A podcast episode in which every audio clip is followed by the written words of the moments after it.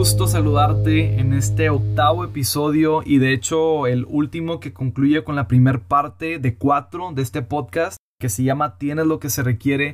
Yo soy Alex Martel y estoy muy contento que estés en este recorrido conmigo y este octavo episodio lleva por nombre La Metamorfosis, de pecador deliberado a pecador arrepentido. Quiero empezar con este dato. En México, que es mi querido país de nacimiento, celebramos con una gran fiesta todos los 16 de septiembre porque es el día de la independencia.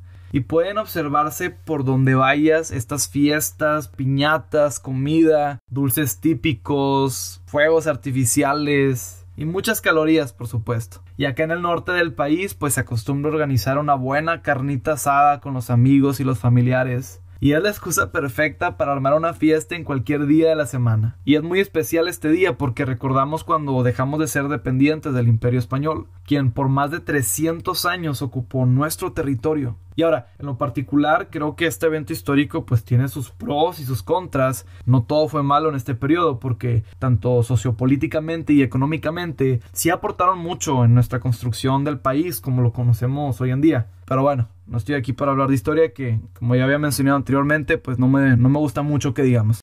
Lo que sí podemos observar de este acontecimiento es que cuando los españoles llegaron a nuestro territorio para conquistarlo, la libertad de las personas que vivían aquí, que habitaban en México, fue seriamente comprometida. Prácticamente los dejaron sin independencia de tomar sus propias decisiones. Los españoles esclavizaron una gran parte de las civilizaciones que estaban aquí en el territorio para explotarlos y pues lograr sus planes de expansión. Y en este periodo que los españoles los conquistaron, pues se robaron elementos muy valiosos como la identidad de las tribus, mucha riqueza natural y todo aquello que con su poder superior les resultó una ganancia. Y este mismo robo sucede cuando el pecado entra en nuestras vidas e intenta conquistar nuestra naturaleza explora, conquista y somete. Ahora, antes de terminar esta parte, quiero aclarar que tengo un gran aprecio por el país de España. De hecho, si tú estás escuchando y eres español, pues en realidad me encanta este país y el propósito de mencionar lo que acabo de decir es muy ilustrativo únicamente. Y España es un país increíble, con una gran historia y líderes de todo tipo. Además, soy fan del Real Madrid y de hecho hasta me encantaría vivir un tiempo por allá. Pero quiero tomarme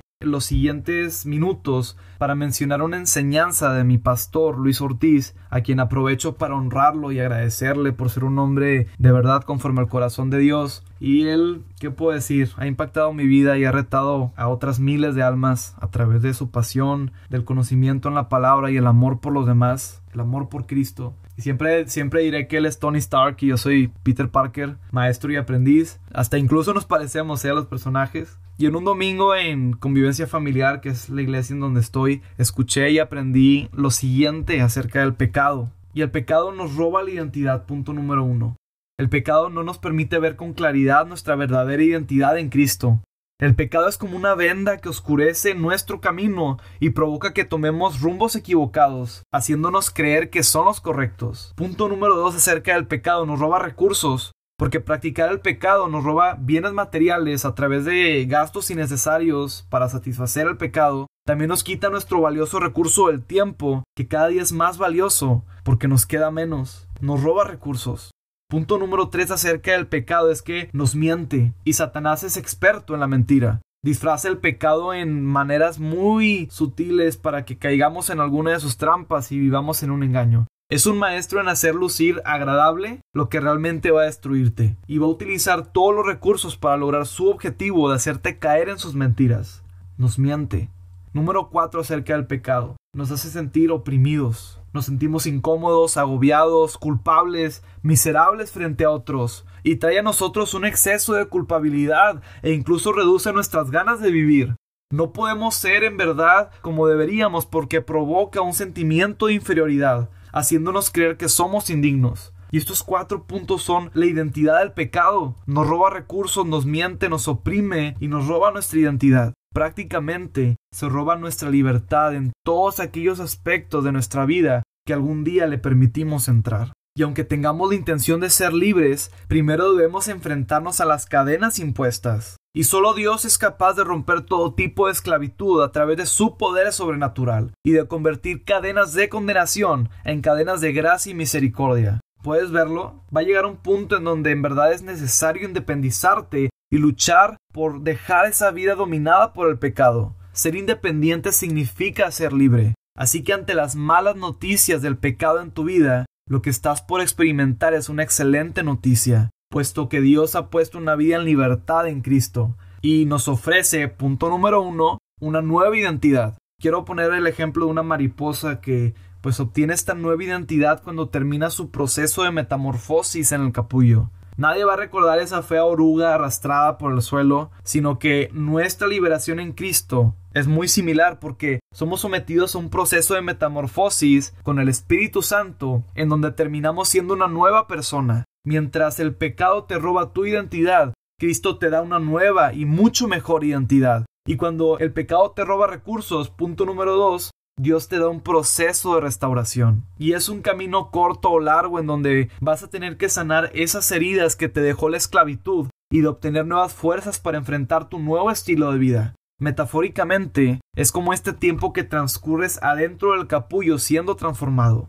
Pero recuerda que Cristo ya ganó tus batallas. Por nuestras fuerzas no es posible llegar muy lejos. Es Dios quien va a capacitarte y empoderarte en el proceso de construir tu nuevo yo. Así que no te desanimes, esfuérzate. Punto número 3. Dios trae contentamiento. Si fueras una mariposa, estarías muy feliz de dejar de ser una oruga arrastrada por la tierra y de ahora poder volar por los cielos. Y así es la libertad de Cristo cuando tú cambias las cadenas de condenación por cadenas de misericordia. La libertad en Cristo, créeme, trae consigo un contentamiento de una nueva vida basada en su poderoso amor. Apodérate de este amor. Y punto número cuatro acerca de Cristo, de esta identidad, es que te empodera para hacer grandes cosas. Escúchalo bien, tú puedes hacer grandes cosas. En definitiva, esto me recuerda al evento de Pentecostés, que es un festival judío que se conmemora 50 días después de la Pascua y celebra cuando Dios le dio al pueblo de Israel la ley del monte Sinaí. Pero en este día de Pentecostés, cuando el Espíritu Santo bajó, se dio el inicio de las actividades de la primera iglesia. Y además se cumplió la promesa de que vendría el Espíritu Santo sobre ellos para recibir el bautismo. Y en ese instante todos los que estaban ahí en esa, en esa reunión fueron empoderados para hablar en idiomas desconocidos y también recibieron revelación de las escrituras y el coraje para compartirlas ante situaciones en que cualquiera se rendiría. Así que Dios te da una identidad en donde el Espíritu Santo te empodera para hacer grandes cosas. Y quiero leerte Romanos 6:4 que dice, Pues hemos muerto y fuimos sepultados con Cristo mediante el bautismo y tal como Cristo fue levantado de los muertos por el poder glorioso del Padre, ahora nosotros también podemos vivir una vida nueva. Y ahora necesitamos permanecer en Cristo una vez que tenemos esta vida. Y te leo rápido Corintios 5:17 dice, esto significa que todo el que pertenece a Cristo se ha convertido en una nueva persona. La vida antigua ha pasado, una nueva vida ha comenzado. Y me gusta cómo lo pone entre signos de exclamación porque quiere decir que quiere transmitirte Pablo esta emoción de que puedes empezar una nueva vida en Cristo y que todo lo anterior queda en el pasado. Y estar en Cristo te va a garantizar a ti un nuevo comienzo y dejará completamente atrás todo lo que antes te representaba en el pasado para darte una nueva identidad y un propósito. Y es a su vez estar sepultados con Cristo en la cruz, luchar cada día para ser más como Él.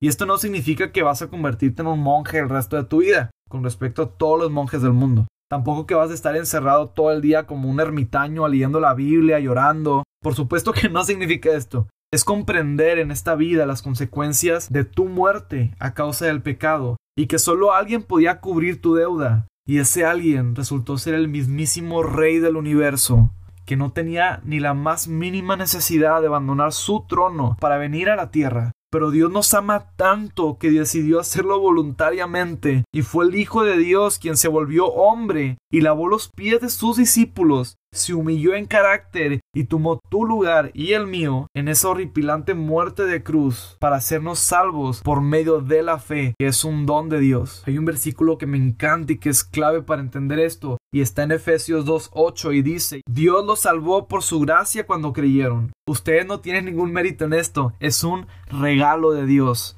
La salvación es un premio por las cosas buenas que hayamos hecho, así que ninguno de nosotros puede jactarse, presumir de ser salvo.